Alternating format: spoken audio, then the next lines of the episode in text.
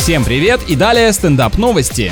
Житель Албании решил сбежать от жены в тюрьму, потому что ему надоели постоянные конфликты с ней. Согласен, за решеткой, конечно, тоже тотальный контроль, зато никто не капает на мозги. Как же нужно довести человека, чтобы он решил от тебя закрыться буквально, физически? На самом деле мужчина уже находился под арестом, но под домашним, однако напряженная семейная атмосфера вынудила его попросить о переводе в камеру. Вполне понятное желание, когда чувствуешь вовсе не уют, а то, что тебя вот-вот прибьют.